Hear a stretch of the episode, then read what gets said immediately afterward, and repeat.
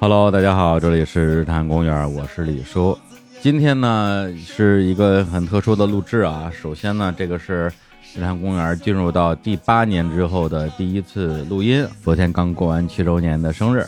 另外呢，这期节目是我接下来会做的一个小的系列节目的第一期。这个小的系列节目，我给它取了个名字叫《无尽夏日》。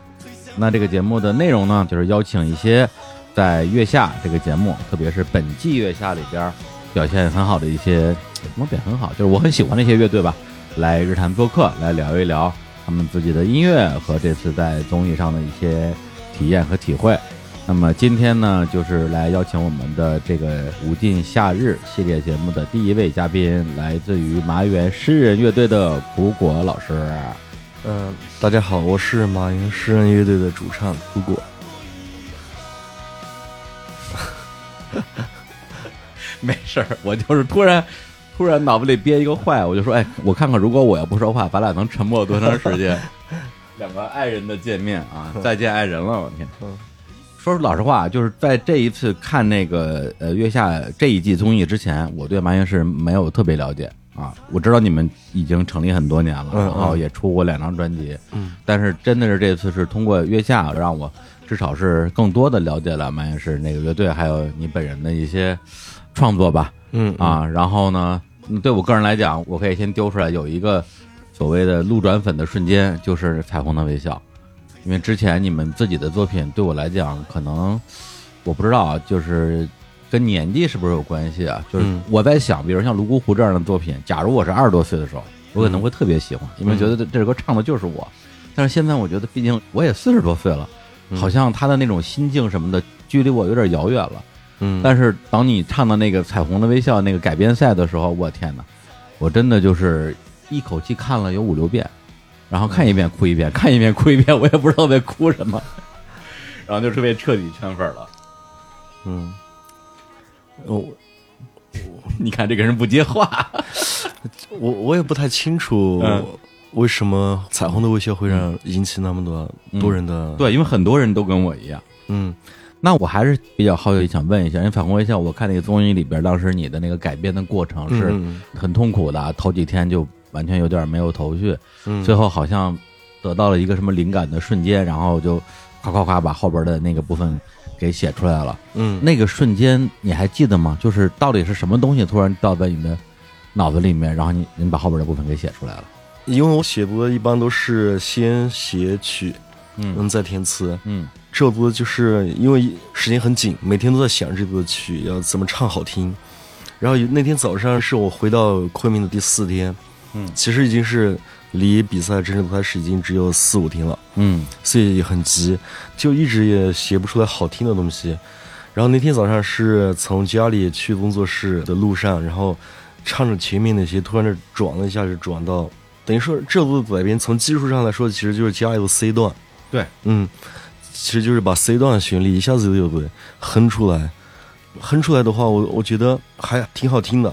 回到那个工作室，我就大概瞎唱了一段，然后呃把它录下来，然后紧接着我就在那里想词、琢磨词，嗯半个小时也就把词就写完了，就录弹幕了。嗯。你说的这段指的是那个《彩虹梦一场》那、啊那部分对是吧？对对对，对，但这歌因为我听了太多遍了啊，我听了觉得至少有几十遍了吧，今嗯天又听了好几遍。我自己感觉最妙的可能是中间那个过桥的那一段，嗯，就是对，爱很 easy，爱很 easy，心情夜辉伪装，嗯就这句词，因为我之前我没有听过王心凌这首歌，我以为这一句是王心凌的原曲呢。嗯，嗯然后？呢，结果不是，但是你会给人一种说这句跟上一句那个什么生气像爆炸叫大声唱不是嗯离得很近，但下一句很明显就是你的东西了。嗯，就是梦是飞霞晨光，这个东西呢肯定不像是王心凌歌里边的东西了。嗯然后下一句就是退向海浪，海浪是啥呢？就是后边那一堆东西，就是那个嗯 C 段嘛，嗯对吧？对我来讲，可能是我自己作为一个听歌的人，情绪最爆炸的其实就是“推向海浪”这四个字，嗯嗯嗯好像我心里的那个浪一下就被推起来了，感觉。对，所以我这个真的感觉太。推向海浪，彩虹梦一场，彩虹会潇洒，彩虹的颜色是一世袭进我不冷，彩虹梦一场，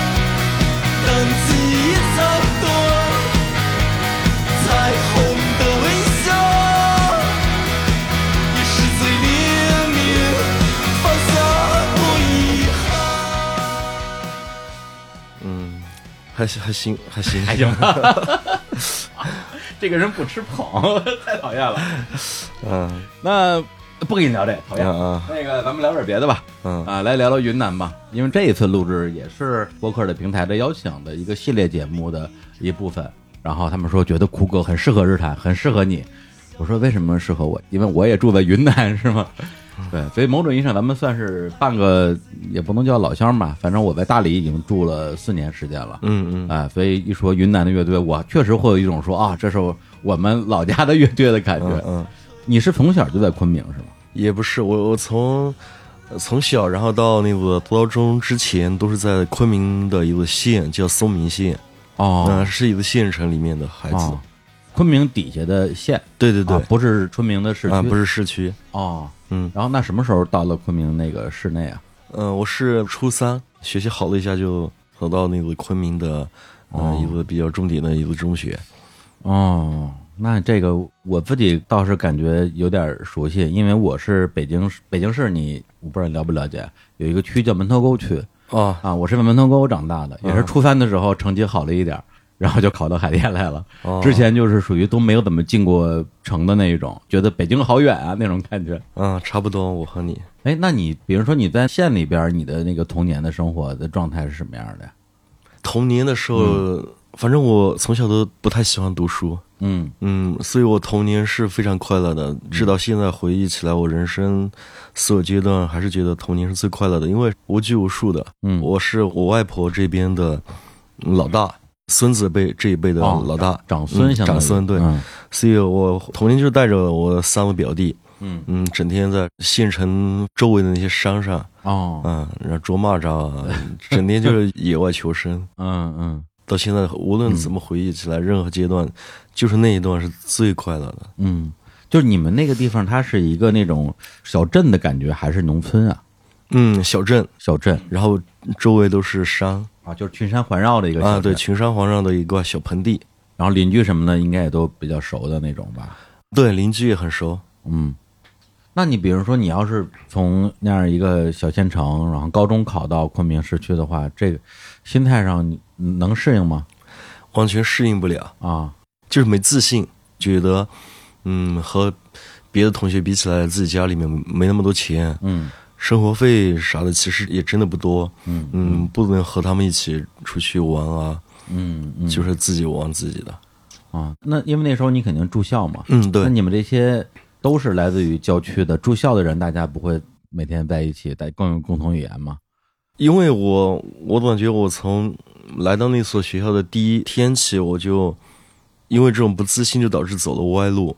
嗯，我就已经去网吧里玩游戏啊哦之类的，哦，就已经不是好好学习那一类。但、然后住校的那一波人都是特别好好学习的，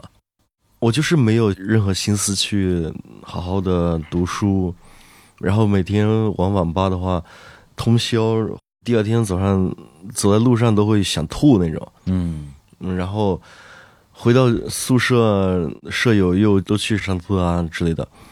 就会觉得自己和所有人都是一个割裂的状态，是一个嗯特别特别孤独，我就觉得特别寂寞。从高中时候我就特别清晰的意识到孤独和寂寞的那种痛苦。嗯嗯，因为比如说不爱说话的人是你整个创作里边的一个延续的主题嘛，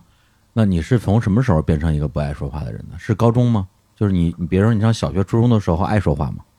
还是爱的，我呢也也许真的就是从高中就变成这样。嗯，等于说那个经历，实际上对于你作为一个少年吧，性格的一个重塑，实际上它是一个转折点。嗯，是的，有点。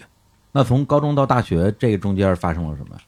随便考了个学校还是怎么样？呃，其实跑的还好，但是因为是那个我是有点色弱，红绿色弱，就没有考上我报的第一个志愿，就轮到了二本。啊、第一志愿报在哪儿啊？第一志愿报的是杭州的一个学，哦那个杭州商学院来着啊、，哦、也还行，因为毕竟那个学校还算是昆明的最好的学校了，啊，嗯，所以即使我那这样混日子，也还是也还行，也还行。嗯我就觉得那三年特别特别孤独，然后对我性格啊或者是心智的成长是一点帮助都没有。嗯。那几年你就是 在这个孤独中一个朋友都没有吗？唯一有一个朋友也是陪我打游戏 的，不是什么好朋友，啊， 对，不是也是好朋 友啊，对共患难的朋友，啊，对对，对，因为我我聊这个东西，实际上是想揭开我自己心底的一个疑问，就是这个苦果大师为什么这么苦？他苦到底从哪儿来的？我我也觉得我其实没那么苦，尤其现在乐队也还算好了 哈。对啊，我我其实生活中也没说那么，也也嗯有时候尤其和熟的人在一起，也也是蛮调皮、蛮爱闹的 跟正常人一样啊，啊、但是，一旦写歌啊，总是喜欢写那些嗯，过往过不去的那些事。对。嗯，那你上大学之后，这个状态会好一点吗？跟高中比起来，上大学还好，因为那时候上大学了就打篮球，特别喜欢 NBA 啊什么的。因为体育运动还是会让男孩子那种，哦，对对对，嗯会让大家的那个状态变好嘛？嗯变好，但是就是因为到了大三，嗯、就遇到了这谢天笑啊、 二手玫瑰老师，哦， 掉进了摇摇滚乐的漩涡，啊对对对，所以从那以后就再没正常过。 对，我之前看一个什么报道，说你是上中学还是大学的时候，说你的人生目标就是打进 NBA，、啊这真的假的呀？ 哎，那时候真的是特别迷那种东西嘛，就、嗯啊就是一种幻想吧。对，这个已经不是幻想了，就是你这个，咱不说别的，身高可能啊，对就，是有有点儿费劲啊，他绝对不可能 的，就是，啊。当时你比较喜欢哪个球员？嗯、还是科比啊，还是科比？是啊吧？我天，对，因为其实你去问一个人喜欢哪个球员，你大概知道他是什么样的人，啊 对因为那时候有很多性格各异的球员。啊，对对，那疫情第一年科比去世的时候，当时你哇，那天早上真是，哎，因为我对那种科比这种喜欢，可能有我们那那一代的喜嗯欢，比现在这一些球迷的喜欢可能要更强烈一点。对对我们是等于说，科比的很多性格，或者说他在媒体上透露出来的他的那些倔强啊，那种那种要强啊，对或者说这些性格，其实是已经深深的影响了我这样的球迷了。嗯，所以他去世的那个消息，就是有点破灭了那种。嗯尤其再加上疫情啊，对，那时候是疫情第一年对。才开始，那那那两天是挺难受的。因为跟科比同时代的球员最容易拿着对比的几个，像麦迪啊、嗯嗯詹姆斯啊、嗯，麦迪、詹姆斯的他们的这种篮球天赋都是毋庸置疑的嘛。科比当然也是少年天才，高中生球员，然后刚进联盟没几年就拿了个三连冠，跟奥尼尔一起。但是，但是他并不是一个天赋特别吃好。天对吃天赋的球员，他靠的是他的刻苦，包括他那句。名言，你见过凌晨四点的洛杉矶吗？嗯对他就是这样一个人，就是他对是一个对自己特别严格，对别人也特别严格，然后交不到朋友，但是呢，又是一个特别孤独的在奋斗的一个人。我觉得其实挺能吸引同样类型人的。嗯，对，嗯，他的很多那种就会被我们这样的人把它当做是优点。嗯，对对对对对对。 嗯，苦果这个名字你是从什么时候开始叫的？哎呦，这个名字其实一开始也没有想着自己要做一个摇滚乐队明星啊，这样啊，嗯没有什么艺名这种观念，就是一个 QQ 名。然后这个哦名字还是我大学的那个舍友帮我取的哦，啊，我取 QQ 名，我说哎，那我叫个啥？他说随口一说，嗯而且他说的时候也没什么含义，我觉得啊，好歹得有个出处吧，比如说你们他可能就是觉得我自整食苦果之啊，类我的，我整天就在宿舍里弹吉他，嗯、特别苦哈哈啊，对对对对，反正也是开玩笑的，他就帮我取这个名，我说哎挺好听，我喜欢，啊。然后我就用了。对，说明你自己是喜欢那个名字的那时候喜欢，啊。现在不喜欢， 现在不行现在就觉得哎呀这名字有点为了什么强行表现的那种。嗯，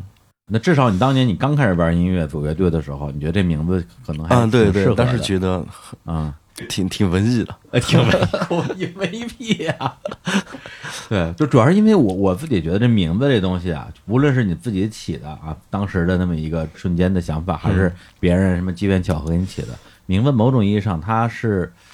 我觉得某种意义上它是对你有一个反向的影响。比如说一个人他如果名字叫苦果，这个人有可能会因为这个名字变得越来越苦，我会有这种感觉，是就好像你看那个什么《倚天屠龙记》里边有个苦大师范瑶嘛，他就很苦啊，他后来非常苦啊， 对，我看有人也管你叫苦大师嘛，我觉得这个名字感觉就有点儿，就是你们中国人又讲究什么因果呀之类的，karma 的东西都出来了，就这个人就注定要要吃下苦果的感觉。哎呦，，你这么一说，好像要不然你考虑考虑我我一直想换，但是啊，真的呀，啊，最主要我现在有点不太喜欢人、嗯别人这样喊我，是吧？嗯，就已经不喜欢啊苦果这个名字了。对，就是我更希望别人就叫我果子啊之类的就行了。因为我是觉得，比如说你的音乐风格，实际上从最开始的那个呃偏 grunge 的那种风格，嗯到后来实际上也会有些变化，包括一些英式的东西也会加进来。嗯，那音乐风格都能变，那艺名当然也能变了，就看你怎么看待这个东西了。或者你变得特别大，别人你变成一个特别快乐的人，快乐到没有人会觉得这个苦果的名字是个问题，其实这名字也就不用改了嗯，那我觉得这一天要来的，啊啊！要来的吗？对对，这么有自信不，说快乐嘛，嗯但是大，嗯啊，对，变得更大一点，嗯嗯，我望着远方的星，这银河才是母星。亲吻路上的雪花，跳下最后一座山崖。现在只是望着时间的到来，到来。而我怎能答应带你去大海？吸进城市的风。然后另外一个我比较好奇的就是你这个唱法啊，我相信也好多人问过你。我上网还专门搜集了一下关于你唱法的各种呃描述啊，这个叫什么断气式唱腔、嗯娇嗔、泥石流、肾虚啊，还有里根，而且我都不知道里根是谁。我为了我为了你，我去看了看里根，发现嗯确实挺像的， 就是这个《快到老家》嘛。对我之前我没看过那个玩意儿啊，还有易中天啊，我易中天也很像。你这唱腔是什么时候形成的呀？嗯，其实说实话，慢慢形成的。嗯为什么会形成也不知道，其实很大的原因很可能就是因为之前就是业余嘛，然后因为是摇滚乐队嘛，定那个 key 都会定的很高，啊，对，就为了唱到那个那个不到度的音，只能用一些自野方法，自己摸索的一些方法去破唱音唱法啊，嗯，对，然后最主要是觉得这个破音吧，我也不觉得它难听，嗯，而且以前是玩独唱机的，受那个谢天笑啊，受 Nirvana 影响很大，对他们那种音乐里面破音是很重要的一种。对，啊，所以我也就不把这个破音当回事。嗯然后现在玩到英式摇滚，破音就稍微有时候会有点不适合，嗯但是我我自己也没觉得有什么的，最主要是我这样唱着爽嗯嗯，啊，我觉得这个特别用劲，想嗯表达的时候、那种情绪我能表达的很，至少我自己是满足了。对对对嗯。如果说按照比如 grunge 这种表达的话，你老谢也好，包括克里哥本也好，他很多的歌就是啊加油加油就这 种东西，对啊就你必须得这么唱，不这么唱就不对了。啊啊啊这个我能理解。但是还有一个就是你的那种，其实有点像哭腔的那种唱法，就是整个的共鸣位置特别靠后，然后你又不张嘴，嗯，对，就听上去呢，就特别的像郑智化。你听过郑智化吗？听过，啊听过。这哭腔吧，我觉得是年轻时候写歌的一种不成熟导致的。 嗯呃，那时候总觉得音乐更多的把它用来表达一种心中的苦闷和这种心中没办法被解决、没嗯办法解化的一些东西，把它纯粹的发泄到音乐里嗯，啊。但是这个空腔现在就成了你的一个，我觉得是习惯性的唱法了。就假如现在，比如说有一个什么大商务让你唱一首特别快乐的歌，你也没有办法用其他方法来唱了嗯、还还行啊呃是吗呃但是哦不能唱的特别标准的那种、嗯正常的那种，啊但是我能收敛一些，啊！因为现在也我也是不停的成长嘛，才意识到有的东西、有的情绪是不能表现得太满的。哦，嗯，就是往回收一点儿。对对，会越来越往回收了。嗯，因为当时你说你去看那个谢天笑，当时嗯是零六年、是吧？零五，零五年、嗯啊，零五年对在北京的那个女新好运女人街的新好运，对，就那个演出我，我大概率也在现场，嗯因为那个时候新好运的那种好演出，我基本上场场不落。嗯像有有老谢的这种，我肯定是会在的。嗯嗯，对，那当时你觉得他的演唱里边的哪一个部分吸引了你？啊是他的旋律，他的唱，他的舞台表现，还是什么东西？我到现在我也描绘不出具体的。嗯嗯、我说句得罪同行的话，就是我当时觉得谢天笑，还有同唱的二手玫瑰，还有那个新舞大街这些乐队，嗯，会相对来说比别的乐队要更聪明一点。哎，这个聪明指的是，就是我感觉他做音乐是通过脑子来做，嗯是从心底发出来的演唱或者表演。确实，谢老师当时演出的时候那种，我我感觉那么瘦的一个人表现出了的确实特别王者风范的一个嗯东。西，或者说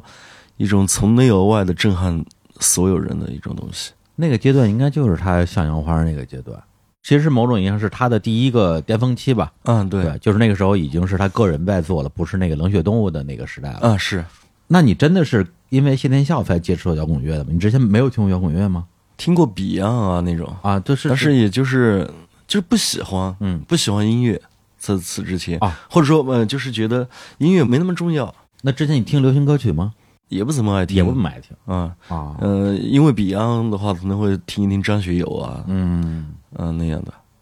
那因为谢天笑听了摇滚乐之后，你后来又喜欢什么别的乐队了吗？哦你太不可多能了一直听谢天笑吧。那不没，啊，来说说，但是确实前三年我就真的只喜欢学习。就想就想做谢天笑第二。 对，那是慢慢的，比如说嗯又听到战车啊、满泰利普啊， 啊知道嗯现在喜欢英式的这一批哦票的，还有喜欢点现在喜欢点合成器的那种后摇，嗯，你这个挺有意思，因为比如说像我们这些从小就听摇滚乐的人，嗯比如我上我差不多上初中开始听摇滚摇滚乐，我上初中正好赶上魔岩三杰、唐朝黑豹嗯呃那一波，然后到九九年摩登天空又出来了，出了那个 Bad Head 嗯啊，诅咒舌头就出来了，包括那个无聊军队，嗯所以我们的音乐口味是一层一层的变化的。最开始的时候听金属，啊然后后来开始听朋克，然后过段时间可能听英式，然后电子。然后你呢？是之前什么都不听，嗯突然之间所有的音乐一起涌进来了。对对对，嗯、像你说的白大汉的那些，我听不懂当时当时听不懂是吧？啊，当时接受不了，有点啊。那后来在什么阶段你觉得能听懂了吗？还是到现在也听不懂？ 呃，像苍蝇乐队那样的，呃，或者就是特别试验的东西吧，到现在还是不太会说啊太努力的去听啊，就不费劲去琢磨的。啊。对对，嗯，那比如说像像诅咒的作品那个反而又挺喜欢的是吧？啊，因为我好像能感觉到他那个是故意的啊，对，啊。对，就是我自己觉得你的这种唱法跟诅咒有异曲同工之处，在于不在于你唱的跟他并不像啊，啊，在于说他自己承认他是故意那么唱的，啊，他、哦他他自己承认他是故意跑调的。然后你呢，很明显你可以不这么唱，但是你选择了这么唱，在这点上，我觉得你俩可能是类似的。嗯他我我觉得他之所以那样唱，他是觉得常规的唱不爽对，不爽他就这么说的，啊。他他就是这么说，他就是说，这正常唱有什么意思啊？ 我是艺术家啊。 那你觉得除了谢天笑之外，还有没有什么呃音乐人物乐队对你来讲是有影响的？你觉得你的音乐受了他很大的影响，到这个程度的？那可能真的就是战车和托特不特也这两支乐队啊，呃，第二个是谁？嗯，就兔啊，哦，嗯那你自己的音乐创作，比如说在特别是第一章嗯，早期的时候，其实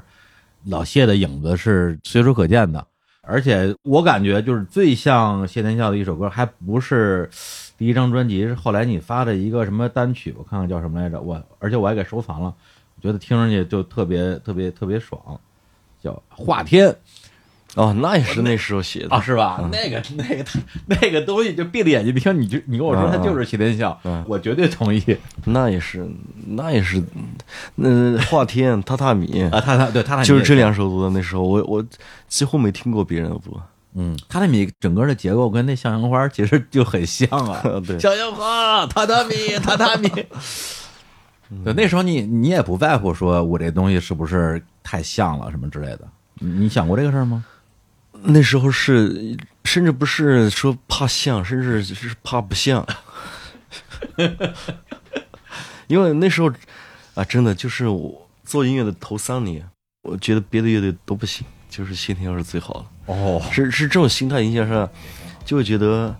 只能这样，嗯，只能这样，呃越做的越像越牛。 Thank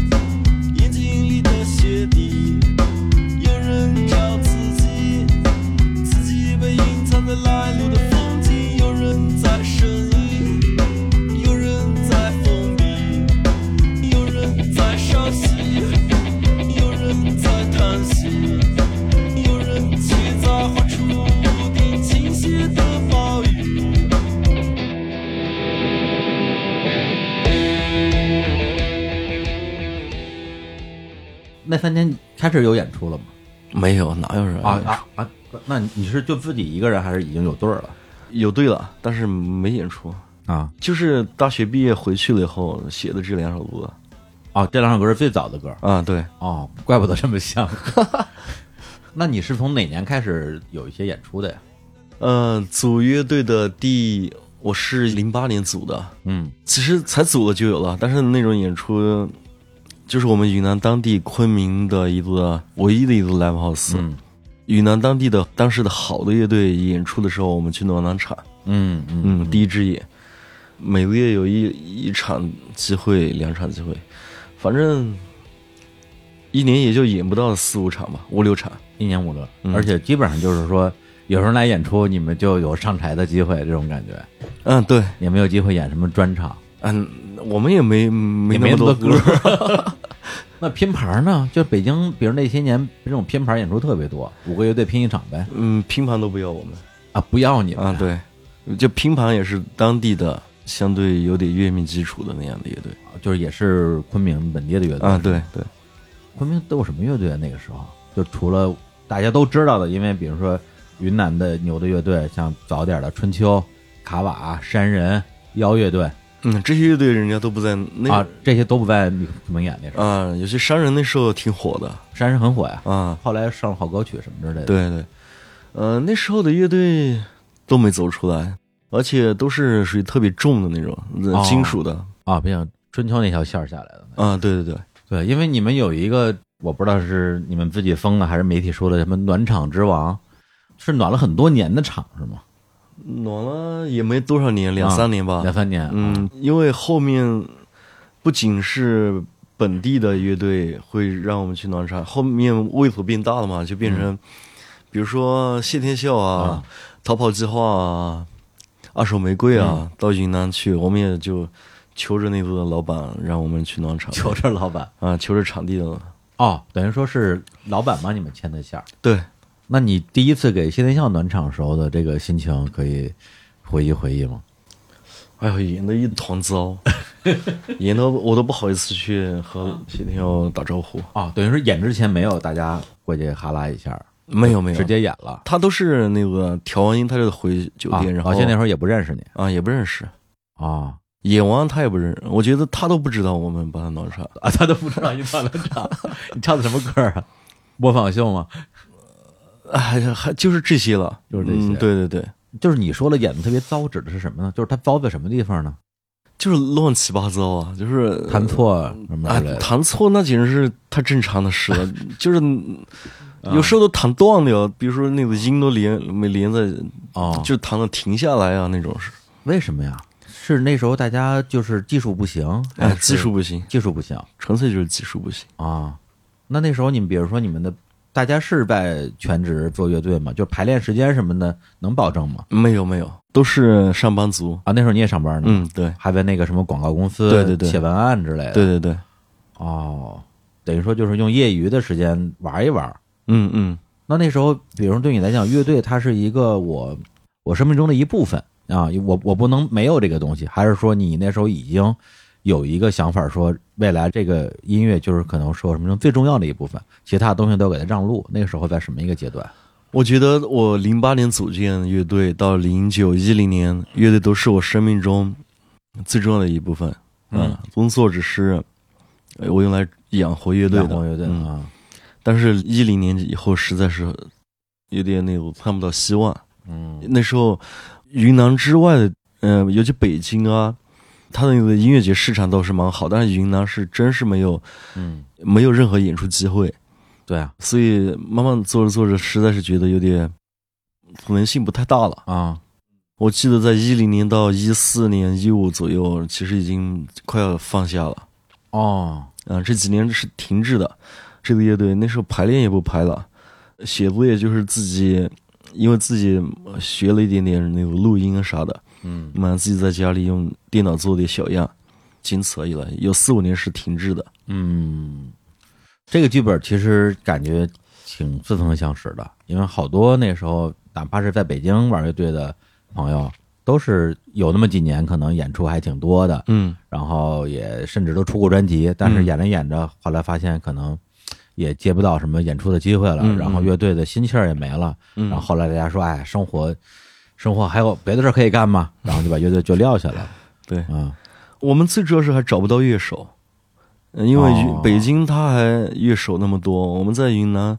有那么一年半年的，我这个乐队其实就没有这个乐队，就只有我一个人。当时的乐手其实已经说明了，就是不玩了，不玩了啊。也找不到新乐手，其实就嗯类似于只有一个人一样的。那你是以个人名义演还是以乐队名义演以以什么名义也不名义了，就是说、 就这样就那样呗。啊？就一个人一把琴上去。嗯，就没演出了，也啊就不不演出出，啊就演不演出也了不哦不排练了。那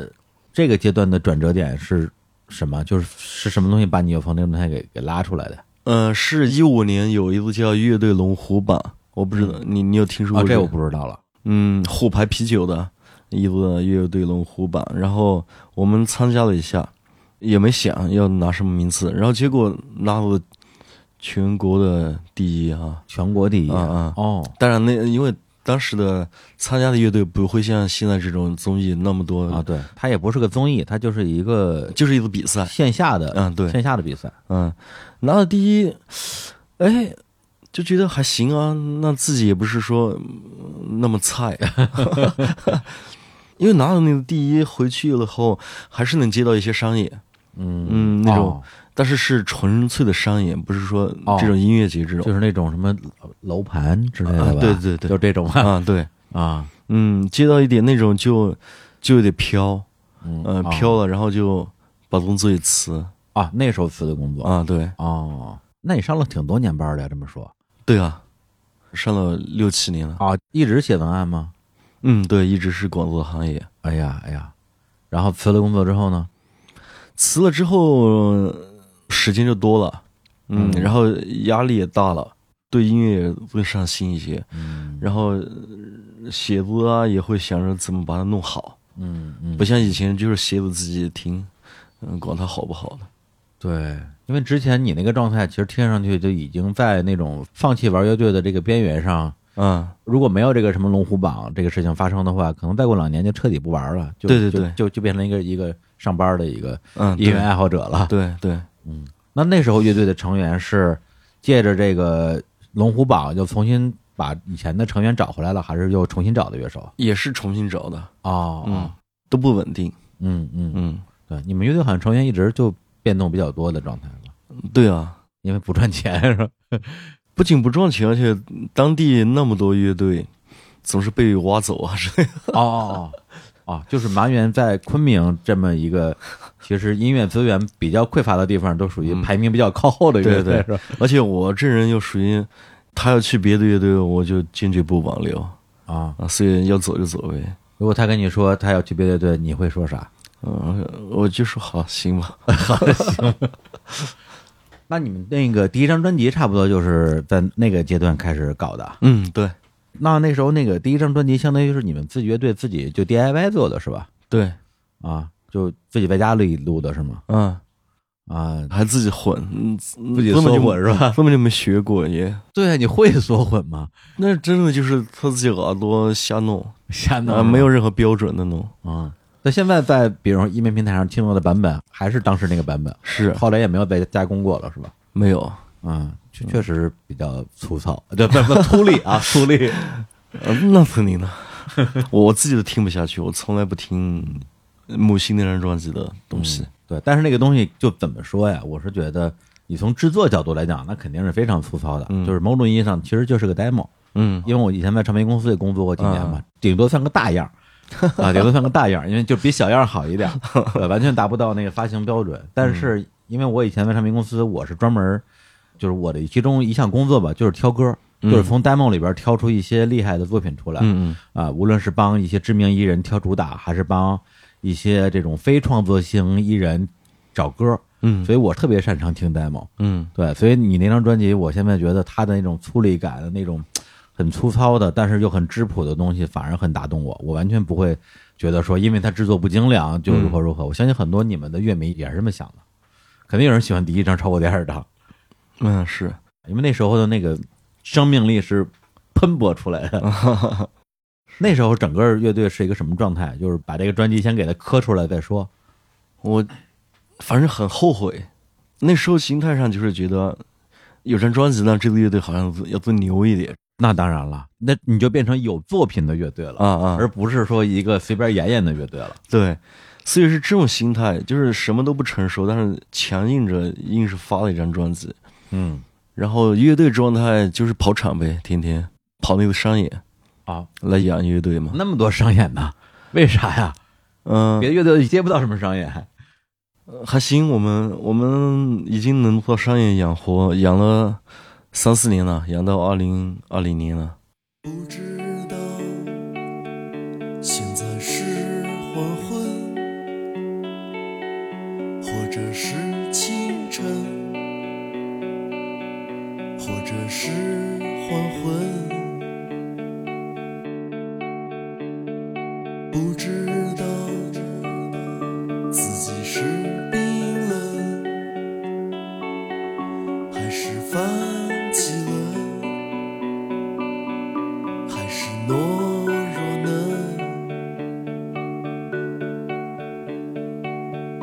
张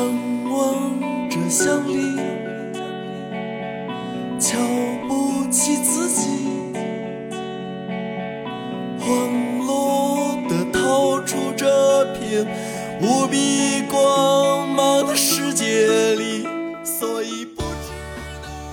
那泸沽湖是什么阶段创作出来的？泸沽湖是二零一七年写的，一七年哦，嗯就不爱说话的人的那个 EP 里边，啊，对对对，那个阶段其实就是跑商业跑的麻木了，嗯因为跑商业其实也赚不到说多少钱，那生活的压力也大，那呃心里也焦虑，就这种状态下，对未来的那种迷茫，其实比才组乐队那时候其实更迷茫。哦，到了一个相当于是瓶颈期了，对，因为年纪也到了，天天这样混下去，到底怎么办也不知道。嗯嗯，那在泸沽湖到底发生了什么？为什么不是肺活，也不是洱海？其实泸沽湖是我第一次自己出去旅游，嗯，不是因为演出出去，而是自己花钱出去旅游，嗯然后也是第一次去到这么美的地方。嗯我我在之前真是从来没去过什么特别美、特别震撼人的嗯风景， 对，所以这第一次去真的是被震撼到了，就觉得世界上有这么美的地方，然后人家都是一个游子心态，特别快乐。那些游子就自己总觉得来玩一把也是非常难的事，其实就是对自己太失望了，嗯，觉得混的实在是太太差了。这么抽象的吗？反正我听这歌的时候，我看了看歌词啊，嗯我第一反应就哎，这哥们儿失恋了。他到底是失恋之后去的呢，还是在泸沽湖失恋 的呢？呃，失恋肯定是也是其中一一部分 啊啊，先失的恋是吧？啊，对，伤心旅行呃对，啊，也不是不是不是说因为失恋去的， 啊，反正就是嗯你你生活过那么惨，你就你百分之百是要失恋的嘛。呃，这这这这也也是，对，因为就是你早期的作品，应该说就是情歌的比例比较高嘛，倒也没有，没有吗？没有吧？我我反正感有觉很多歌都是动不动就是你呀、我呀、我哦，那种就是老汉悲歌，啊，老汉悲歌的是底吗对，就特反别正那多那段阶段，呃，泸沽湖啊，渴望爱情啊，就那种对对对，感觉啊，渴望爱情，对，渴望爱情，其实是不是失恋，就是渴望爱情渴。望爱情，对啊，所以这样的作品就打动人啊， 因为大家都渴望爱情。对，嗯当然也像你 说的，年轻人， 对对对，这至少年轻人吧。嗯，对，那比如说像泸沽湖这样的一个歌啊，它里边儿，因为我自己这么多年也算是在音乐行业嘛，我我也会没事儿瞎琢磨，说哎，嗯这歌儿为什么呀？它为什么这歌儿这么火呀？这个当然旋律不用说，好听，因为我觉得果果最大的天赋就是你创作优美旋律的能力。对，就是对你来讲，把歌儿写写的好听，咱们先不说唱的部分啊，嗯唱的部分那它是一个很特殊的存在啊，呃，现象级的唱腔。那个旋律的部分就是非常好听。你的歌，我觉得随便找一个什么实力唱将翻唱一下，大家肯定觉得说哇，这觉得这歌这么好听，就都能达到这个效果。嗯，对，那歌词的部分其实是我觉得是很特别的，就是比如说那几句大家都会唱啊，嗯全场大合唱什嗯么嗯的嗯灯光灿烂，等我辉煌，而我却想要黑暗， 就是，呃、是吧？我啊 我今天学了你自己跟这儿学学学了一天了，太他妈洗脑了。对，就是为什么呀？为什么想要黑暗？啊就是我我可能从小养成了这种经历以后，我觉得是有些得不到的，我宁愿把它打碎了，这种心态嗯，就彻底把它破碎破灭了。嗯既然我得不到的光亮，得不到正常人的那种幸福啊之类的，那我就彻底投入到啊，其实大部分是一种很绝望的那种心情。嗯，所以这个歌我自己瞎分析，啊，我觉得嗯在当下比较受年轻人的这个容容易引发共鸣，可能就是你说的这个东西。嗯因为这首歌当时我看到歌词，让我首先想到一首歌许巍的《水妖》，那首歌它也是在湖边，啊也是在水边。然后它第一句其实跟你这句非常像，就是嗯这冬天充满阳光，可我依然迷茫。啊，对，包括就是说什么这歌声让我幻想，然后这歌声让我感到安详，但我却还在留恋岸上风光。呃嗯实际上就是说，哎，好像有一个光明的或者是美好的一个希望等待着我，但是我呢，我还在迷茫，我还在犹豫，我还在执着不前。对，但是到了你这个阶段，就是你也别跟我说什么灯光灿烂，灯火辉煌，我就是要黑暗。嗯，对，就是完全是一种那种自弃的一个状对，态。很极端。因为这两年其实大家看社会新闻也知道，年轻人最近什么就业压力也很大，找工作呀，包括疫情也影响了很多的行业嘛。嗯对我身边也有很多的，就是两千年前后的小朋友跟我聊天儿，实际上会带着一种他们这代人独有的一种悲怆感。嗯，对，就是觉得你们，因为我七零后嘛，我七零后的尾巴，说你们这代人什么都赶上了，所有的好事儿都让你们赶上了。年轻的时候就是特别好玩儿，嗯社会什么文化大发展，各种各样的好玩的事情发生。然后当你们三十多岁的时候也赚上钱 了，然后到四十多岁的时候当老板了，我们什么也没捞着，太生气了。就这种感觉，然后这时候给大家一首《泸沽湖》，大家给他哇，他要给我唱的就是我呀！灯光灿烂的湖辉煌，啊，我想要黑暗，都是一样，来时的时光随意把它遗忘，站在湖水的岸，总有些过往。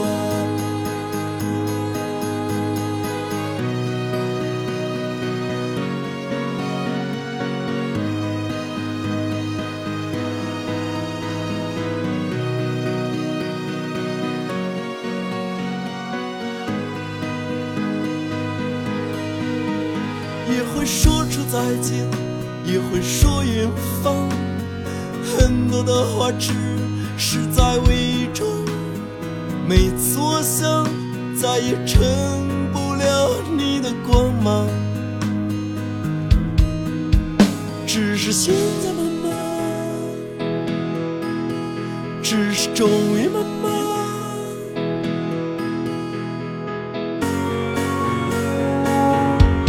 灯光灿烂的湖辉煌，啊，我想要黑暗。你觉得你是因为刚才咱们一开始聊了好多，你前边就是童年这些经历什么之类的。嗯你觉得，比如说像写《泸沽湖》这个作品那个阶段，那个时候你也三十出头了吧？嗯对，那个时候你是依然像你高中那几年一样，是真的觉得生活特别苦，还是我觉得罗中那时候其实不是生活苦，嗯其实就是青春期的那种叛逆和那种不合群导致的那种孤独和寂寞吧。嗯，我写《泸沽湖》时候是真的惨，嗯，就是买房啊之类的、嗯那种压力，我甚至有还不上贷款的时候。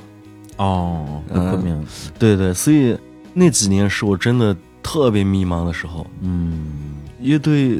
又不能上音乐节，不能好好的做，然后又要去跑那种商演，跑商演是特别让人让我这样的人会感到一种挣扎的一件事情，嗯，因为很清晰，如果继续跑下去就废了，对，不跑的话又没钱，还是没钱的这种压力会更大一些，就导致你不停的想去接商演，嗯甚至自己，我那那时候其实是有点变成一个经纪人了。啊，自己当啊，经自纪己人当经纪人，自己去接演出。经纪人的钱也省了，嗯，啊，当然也没啥经纪人逼 了，那时候一场就三四千块钱，分不清哦哦哦，也也有有没时多候少钱。嗯对，那靠这个还贷款可能是挺费劲。对啊，就有时候贷款都就是算着已经快要到了，哎，能不能再接上一场演出这样的？嗯，那时候没有想过再回去上个班儿啥的吗？嗯，我感觉已经快要去上班了啊，就 快啊如果卢卢不火的话，芦不火了。芦花哪年火的呀？就是疫情的二零二零年啊啊五20年的时候五月份，对，哦，等于说在《泸沽湖》这首歌火之前，其实你们的状态没有什么太大的变化。没变化，哦越来越糟。嗯，因为我感觉疫情前一年那个商业也少掉了，嗯房地产的这种好像没有再往之前好嗯，可能他们没钱了。啊。对他们也快没钱了那时候。嗯，那你真是 苦，因为因为我之前对你经历不太了解嗯，嗯所以我会有一个想法，说也许你的生活没有你的歌里那么苦，只是你这个人比较敏感，所以你感受苦的能力比较强。其实也没那么惨。你要说惨不的话，我觉得就是比上不足，比下还是有余。因为自己在昆明市嘛，生活压力不算特别大，嗯并没有说过到真的要去，实在过不下去那种。啊，就是没到啊吃不上饭的程度，但是确实，因为对自己的生活是有，还是会有一定的有要求。要求啊。嗯嗯。那泸沽湖除了这首歌之外，其实你们写了挺多这种跟城市有关系的歌的。嗯昆明啊、西冲啊，包括后来写大理的那个《云上花海路》啊，嗯对，其实就是写城市的或者是一个一个地方吧嗯的歌，其实还挺容易火的。之前比如说像什么关于郑州的一切啊、兰州嗯兰州啊，连什么嗯宁夏这种跟宁夏没有没有什么关系的歌都能火。对，你们就为什么会写这么多跟城市有关系的歌？其实就是没机会出去旅游，小时候，然后到大了有演出机会，能去一些地方旅游了，带给我的那种冲击啊，对心里那种触碰到的一些东西会比别人多一些。就像去大理啊那种云云上花路，就是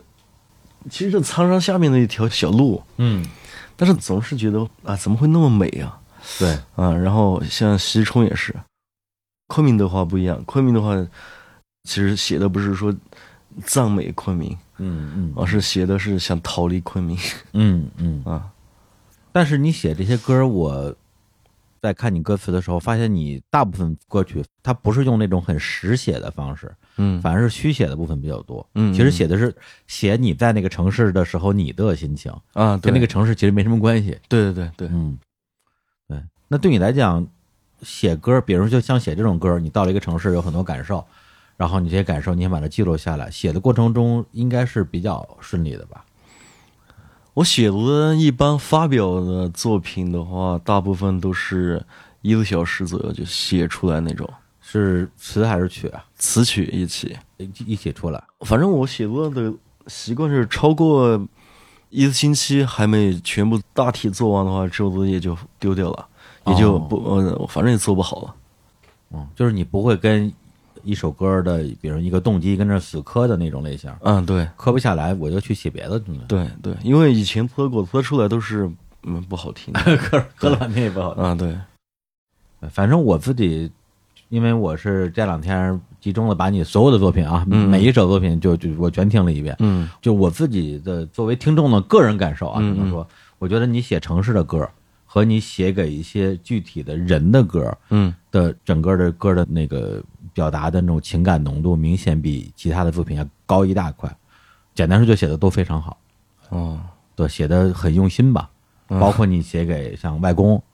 这样嗯的歌，还有写给外婆的《黑白色》，嗯嗯还有你写给你那个有一个去世的那个朋友的那个《最后的时光》里，哦，对，都是第一次听就会觉得说哇，这个歌跟别的歌不太一样了，这种作品。那你会不会感觉你对于伤势这个东西的敏感度会比别人会高很多？会有点的，不能。尤其我外婆这个经历了她三年那个病痛期的，在医院里看到了太多的东西，嗯所以这种阴影还是蛮忘不掉的。嗯写的时候就会想的比较多一些，嗯反正就是我外婆那个病，她时不时都要去医院，在医院的那种日子里面看到的那些东西，其实哇，挺震撼的。什么东西呢？嗯，那种人在生病面前，那种微不足道，那种无能为力，还有就是这种生命的脆弱。嗯黑暗中飞舞，凌晨的雪花，为何回响？十七年后，昨天的身影，颤抖的风啊，回伴安静，不羁的笔画，听你说老去。像灰烬般的燃起自己。我们为何会哭泣？为何融化？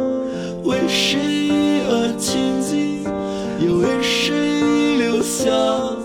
心呀的心花，随波逐发，一出发。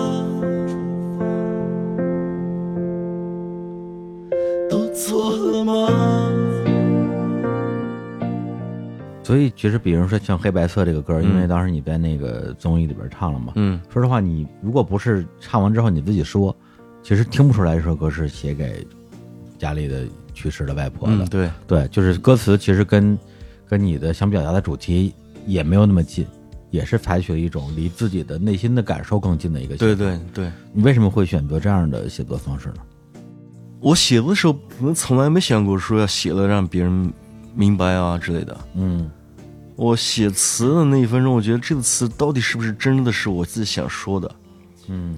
如果不是我自己想说的，我总会觉得有点骗人这样的作品。所以，我我没有说因为要让具体的一个这件事传达清晰了去写词，嗯，大部分就是我自己心里觉得这个真的是我想说的，或者说我我脑子里在想的这个词，我才会写下来。嗯。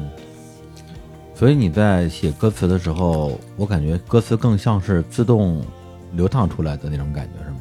这些字句是自己蹦出来的，嗯，对，不是遣词造句的那种感觉。嗯，都不说造句了，就是稍微有一点点不是自己想的啊，为了完成这句歌词的完整度而去找一个词来代替，我都不大乐意。嗯就是我我我特别喜欢那种一遍直接唱上去，弹着吉他写旋律就已经把词都唱出来那种状态。哦，啊，就是在写曲的时候，嗯就是其实是为了搭这个曲，随便哼哼一些东西，啊而这个东西最后你希望它就是最终的那个版本，嗯，不是，不是吗？就是是搭着的时候一下就唱出来，哦哦，一下就词就就是所谓的什么灵感爆发，词就明出白来了那种。就既不是先有曲给它填词，嗯也不是有词给它谱曲，嗯而是词曲一块儿出来，嗯。 挺有意思的。哎，那你自己会觉得或者会介意别人说你的很多歌词，比如说看不懂，或者是有一些语法不通的地方吗？不介意。不介意，嗯，嗯。而且我觉得也还是通的呀。呃，也不是都通， 也也有不太通的。反正写词，我因为确实也没什么文学功底，但是的话，我就觉得这个词它一定是要，反正不能去翻词，有的不，嗯有时候确实写不出来，就去网上翻，呃，翻翻句子来，看能能不能找点东西。但其实经过经验的验证，就是往往这种状态。我就觉得，即使录出来那首歌，以后每次听到这一句，就觉得，哎，这句其实和我没关系，嗯，不是我想说的。因为麻原的音乐，或者说你自己的创作，我觉得除了有一个 grunge 的这样的一个基底之外，还有很强的民谣的基底。嗯最早期的作品，嗯而民谣的创作实际上歌词的诗意和诗性，几乎是每一个音乐人都会主动去追求的。你自己对这一点你会格外的在意吗？就是说我要写出像诗歌或者像诗人一样的歌词来。有一点点吧，就是不太像那种平白大白话那种。嗯。但是，哎，对这个诗，我是没有太深的理解哈。你自己读诗吗？那不多，我还说，作为一个麻面诗人，你最喜欢的诗人是谁呢？没有。没有没有。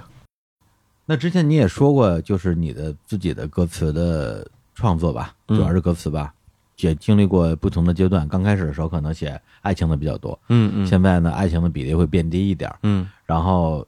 以前会写更多的我，我如何如何，因为都是自己嗯内心的感受嘛。现在，对，因为我自己看你的歌词的这个一些具体的写法吧，也会发现从我到我们，甚至到你，比如你有首歌叫《你的选择是什么》，嗯这首歌完全就是把我变成了你嘛。对，嗯你是主动有这样一个变化的嘛？嗯，有点主动吧，因为其实就是觉得写我就是一个太矫情的一件事情了。嗯就写我其实就是为了证明给别人看，或者让别人来理解我，让别人来安慰我。我是觉得有点这种，是啊， 是这样 的呀，你确实得到了很多安慰啊。啊，所以我啊，或者这么说嘛，我就觉得我有啥好写的嘛？都我不就是这样一个普普通通的人，嗯，除了玩乐队，啊、没有钱，呃渴望爱情，对对，因为因为也也没说我没有钱嘛，就是，呃，因为这个乐队吧，嗯呃没赚到什么钱，呃，因为这个长相平凡啊之类的，年轻时候没什没什么啊啊啊嘛那种，但是其他根本就没没什么好写的，自己的话嗯也不值得说太多，嗯所以现在觉得如果还在去写我，嗯，就觉得有点无聊了。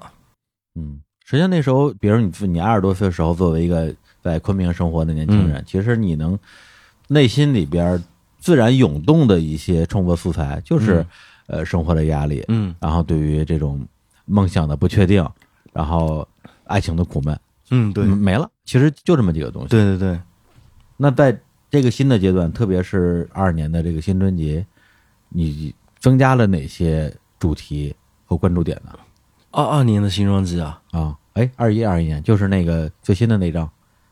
我觉得那张专辑也没有太大改变，其实整体啊的创作也还是和原来差不多。嗯相对来说，那张专辑的话，嗯稍微想的多了一点点，仅此而已。但是也没有具体的、具体的一个要求，嗯呃一个标准，不要写的怎么样就。嗯我是觉得那张专辑完了之后，我才有新的，哦我才慢慢的学到一点点，或者懂得一点点这个音乐的这个，还是应该背负一点点的嗯社会责任感啊也好啊，或者说一点，就是稍微的有一点点功能，它不要就是一个我、或者一个爱爱爱。嗯啊，对，嗯我没有爱，我啊失去了 爱。对，我是这张闭上眼睛声音完了之后嗯才是这样的，因为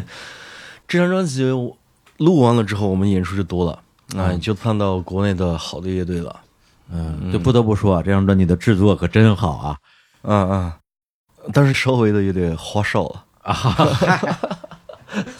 这张专辑的时候，就你应该你已经签到那个嗯，谢天笑这边的公司对了，对是吧？对，啊也不是花哨，做的有点稍微太忙了一点点。啊，是因为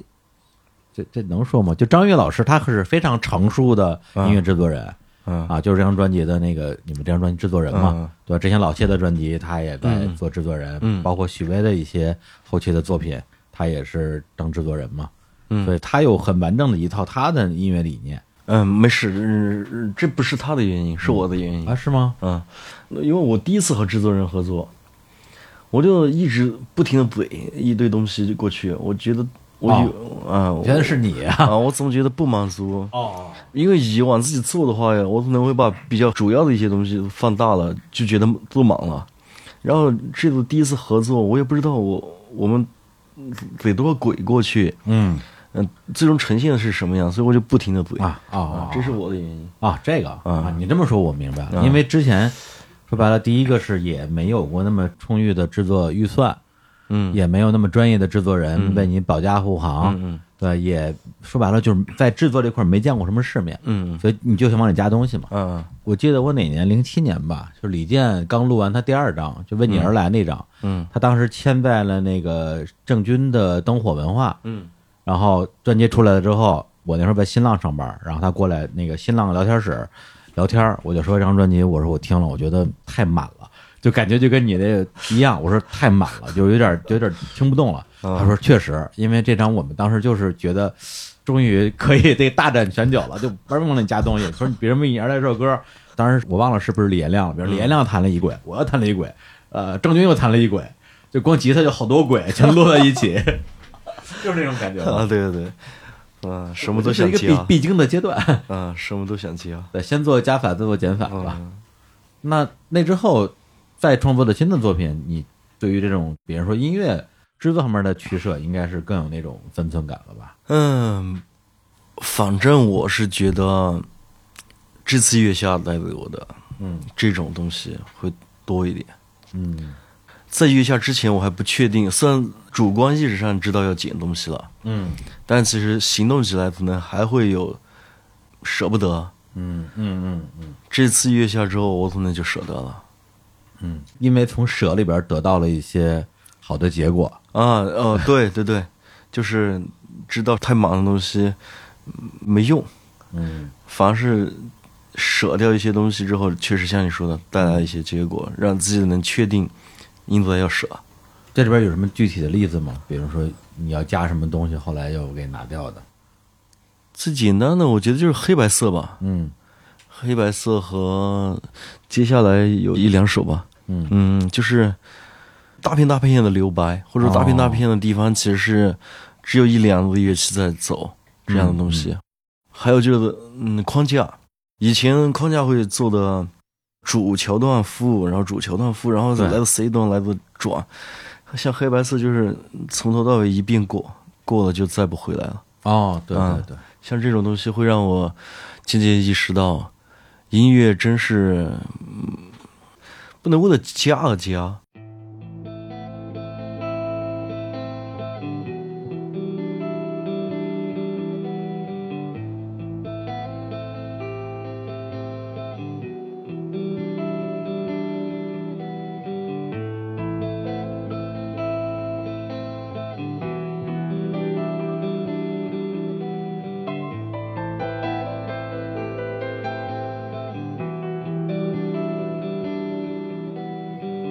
一直在比树林当无敌，悄悄伸进你，悄悄锁起。我却从未比天天放树意，我却从未醒，从未清醒。这里是最好的地方，让我忘记无花果生长，再没有一样，再没有一样能认出忧伤，再没有一样，再没有一样。然后流浪，再没有一样，然后流浪。我看你们，因为现在已经播出来了，像黑白色，像那个、那个彩虹，嗯那个编曲那一栏儿都是乐队和张宇一起的。嗯，那具体在编曲上面是你们的决策的部分更多，还是张宇老师在里边起到比较关键的作用？嗯，那肯定还是我们的要多点。其实一路在这里的角色，更像是一个制作方面的，呃，一个把关。对，因为你们那个跟回春丹那两轮 PK 赛，嗯肯定是让很多人印象深刻的。而且因为你的这个性格呀，嗯包括你的语言啊、表达呀，还有你这个名字嗯呀，就是苦嘛，所以呢，就会给人一种这种 underdog 的那种感觉啊，就是处在好像处于下风位的一个感觉。嗯对，而且这两次都是回春丹先演嘛，你们后演嘛。嗯但是呢，这两次真的，包括那个彩虹和这个黑白色，都是前奏一出来，大概听了二十秒的前奏吧，嗯我说赢了，就这歌赢了，就是那种感觉会特别强烈。嗯所以当时我说，我靠，这是乐队背后是不是有大神？啊我我我得给他研究一下。嗯、那还是这几年音乐节参加的多了。我觉得是演出上，或者说，啊，呃，这个，哎呀，乐队能力确实因为演出的磨练嗯提升了一点点。嗯嗯嗯。那你签了那个老谢这公司之后，除了跟那个张玉他这边的合作之外，谢天笑本人有没有给你们一些特别具体的帮助啊，或者是给你一些啊做音乐的经验啊、智慧， 老谢他就是纯粹的，就是嗯，因为他就是特别直的人，他就是对纯粹的说啊，你这首不行，就是这 种啊，就这个 啊，一般就是这个不好啊，你回去再想想，你不要急，或者说你不要骗自己，这首不 好。他也不说点儿复杂的东西，就起码给你讲讲为什么不好啊？嗯，他也说不出来，他就说反正没打动我，嗯，没没啥意思。那你跟老谢就实际工作上有这么多接触之后，你会有一个比如说祛魅的过程吗？因为你之前是拿他当你的一个灯塔，然后是追随他的脚步来做音乐的，嗯、那现在你们能正常相处了吗？你不能一直拿他当偶像啊，嗯，对，正常相处，但是他在我心里还是和所有那种形象吧，和十年前没有说减分。嗯嗯，那挺不容易的了。因为每个人肯定身上都有缺点，对，对他对的缺点我也能看到，是，但他的优点也是一般人没有的，嗯所以我觉得他还是他。嗯嗯。那这次因为月下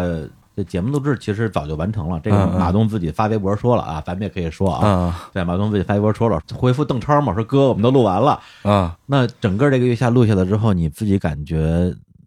怎么说？就是我就不问收获大不大了，收获肯定很大。嗯对，就是你有有什么，比如说有交到朋友吗？嗯、嗯你要说真的交到交心的那种朋友，嗯因为我也不是爱喝酒啊之类啊，的对人，啊，你不爱喝酒啊？啊，不爱喝酒，所以没有说交到这种特别交心的。嗯但是像欧老师啊这样的，我觉得至少在他心里，他是会蛮认可我的，我心里也很认同他就行了。哦哦，呃，以后演出遇到了，我觉得会很真诚的，是很真心的想要去聊一聊啊。嗯嗯嗯反正会在我心里会把他当做一个嗯值得尊敬的一个人，一个朋友。嗯嗯嗯因为我不是那种特别嗯能交流的，不会说哎好兄弟什么 什么的。都是我的好 兄弟。对，欧老师确实，因为我在音乐行业这么多年，说实话，就是有这种私人来往的，你说艺人或者是音乐人朋友也不多。欧老师是其中一位，就是我们俩是每次见面都要喝酒聊聊聊东西的，而且聊的都不是音乐，聊的都是别的事儿。嗯， 呃，确实是一个特别好的人，虽然在那个乐队里边是个暴君。 啊，那其他收获呢？其他收获，我觉得说实话，啊，我可能我这句话，我学到的方式要，接下来可能要更真诚的去对待音乐了，嗯，等因为我通过这一轮表演，嗯，这一轮自己的表演也好，别人的表演也好，我都能看出来一首歌它真不真诚，有没有用心，这个结果是非常清晰的，就摆在眼前了，就反映在嗯比分啊，或者说任何方面，甚至不能说创作了，就是论排练，嗯嗯、表演，那如果不好好的排，不认真，嗯想敷衍，其实都非常，很快就被打到，呃就就反映到现实中啊了。嗯，那比如说你自己在看你这个比赛过程之中，其他乐队的表演有没有就是这种瞬间让你感觉到这种真诚的力量那那就是欧老师的生命啊，挺多的，啊？说明啊，非常非常震撼。然后还有就是，嗯、瓦依娜那个大梦，我也我也蛮喜欢的。嗯，还有呢，还有的话挺多的啊。二手玫瑰的话，他倒不是说打动我，而是让我觉得他对那种艺术的那种呃想去开创一个新的东西，或者说想尝对艺术的那种喜那种叫什么，我说不出来啊探索艺术的边界，啊。对对啊，对对， 探索艺术的边界。 嗯、这这也这也是他们的一种真诚哈。嗯嗯还有那个超级市场那个，啊嗯，我下张专辑很可能要往他们那边走一点点。啊，加一些那个电子的东西，嗯，倒不是电子，就是合成器类的。合成器啊啊，，因为之前你聊过，就是说你关于自己这个人的一个性格的东西，就是说他有两面嘛，有的时候很自负，有的时候很自卑，嗯啊，那你觉得经过了这样一个中医的洗礼之后，你你的两种其实是有点极端的个性，有没有变得更自洽一点儿了？嗯自洽是什么？自洽就是内在的冲突跟矛盾没有那么激烈。哦，对，好因为所谓自卑和自恋，那就是说，咱咱举例，比如同一首歌，你一会儿觉得这歌太牛了，一会儿就觉得这歌啥也不是，或者是在创作上和有的时候很自满，有的时候就是严重的否定自己。我觉得当我回到创作的时候，我还是会自满的时候很自满，嗯，嗯、否在否定的时候就是不会有任何信心。嗯，你会在什么时候否定自己呢？当我意识到别人做的比我更好的时候，在某、哦某一个某一个点、某一个领域、某一个小点上，别人做的才是对的，嗯我做的好像不对，那我就会彻底否定自己。嗯，所以你的这种自我否定，很多时候是因为别人。嗯、对，因为别人挺多的，嗯比如说我曾经看过二手玫瑰啊这样的，他们有一次在宾果音乐节在江西，嗯嗯，演得太好了，他演的越好，我就越否定自己。嗯，那段时间，所以你要这么说，我感觉你对于这种自己不满意的部分，更多的可能是在一些技术方面，比如说演的不够好或者制作不够好这方面。对于创作方面，你怀疑过自己吗？觉得自己歌写的不好，那怀疑过，也怀疑过是吧？怀疑。我创作方面，我是之前别人也说我的音乐的厚度不够，宽度也不够。嗯，艺术性不够，文学性不够。啊，对对对，反正也是一直在否定，一直在在去通过身边的人啊，也跟我说这些东西，自己也在琢磨，嗯也是慢慢的否定过去。嗯，那在这个否定之后呢，是重新肯定自己，否定之后就是还提高自己。嗯，提高自己，然后哦提高自己的话，呃，还是用作品说话，有没有进步？嗯有没有让自己觉得稍微比之前满意一点点？嗯然后再过一段时间，如果又碰到更好的，可能又会继续否哦定自己。哦，等于就是翻过一座山，然后再嗯翻下一座山。对对这种感觉。对，在音乐上我，我真是不会说特别自信，也没有自满。嗯呃，不自信会带来坏处，但是不自满也会带来好处。嗯嗯。那回到就是你在创作上这个有点本能的悲观主义的一种审美表达，嗯，就是什么灯光灿烂，灯火辉煌，我嗯却渴望黑暗。你现在还渴望黑暗吗？就这套东西，就是自己心里面那种特别消极、悲观的情绪的一种心血，嗯这套东西以后会认真的想一想再表达出来，或者说是甚至会在有的作品里会彻底的杜绝这个东西。嗯因为歌是跟着人走的，嗯，要看你你自己人你现在的状态，你是不是还在渴望黑暗？这部分还有嗯吗？我现在状态没有渴望黑暗，我渴望，我渴望自己真的是能不能当个小火把、小火烛，哦，照亮他人，嗯，嗯，有嗯一点点这种。嗯，那未来的创作肯定也会跟着你的这个新的意向吧？嗯嗯，对，那以前别人说听你的歌，可能更多的是一种破碎的那种共鸣感，嗯未来可能会感觉到你的那个那个小火苗，嗯那就期待一下你的小火苗。嗯， 哎呀，嗯好了，我没啥问题了。嗯， 嗯本来我以为你那个不爱说话是因为综艺舞台人太多了，然后你那种社恐的东西就被放大了。嗯对，现在觉得你可能确实是有点不爱说话。 啊，也是， 对，因为今天听说苦果要来，我们专门准备了一把破吉他啊，是我们节目的一个嘉宾叫刘穗儿的一把琴。那个不知道方不方便给我们留下一点什么东西我这嗓子状态有点差，啊嗯，有点，啊、昨天还有点唱破掉。有没有就不嚷嚷的歌？就是比较有，好试试嘛，试试。我想我想唱个什么的啊，嗯，好。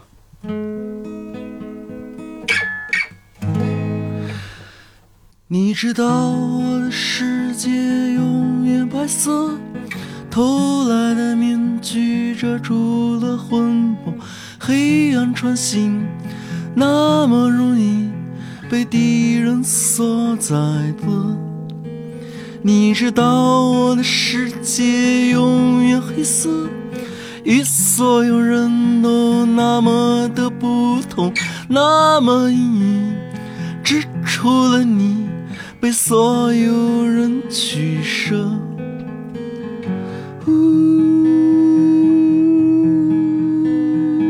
呜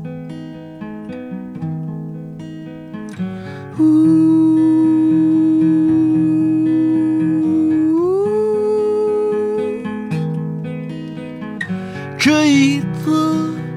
这一刻，你是母亲的场合，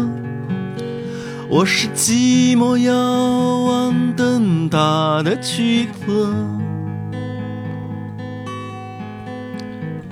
遥远的，遥远的，你像永无法触摸。为何再也不能阻拦我沉默？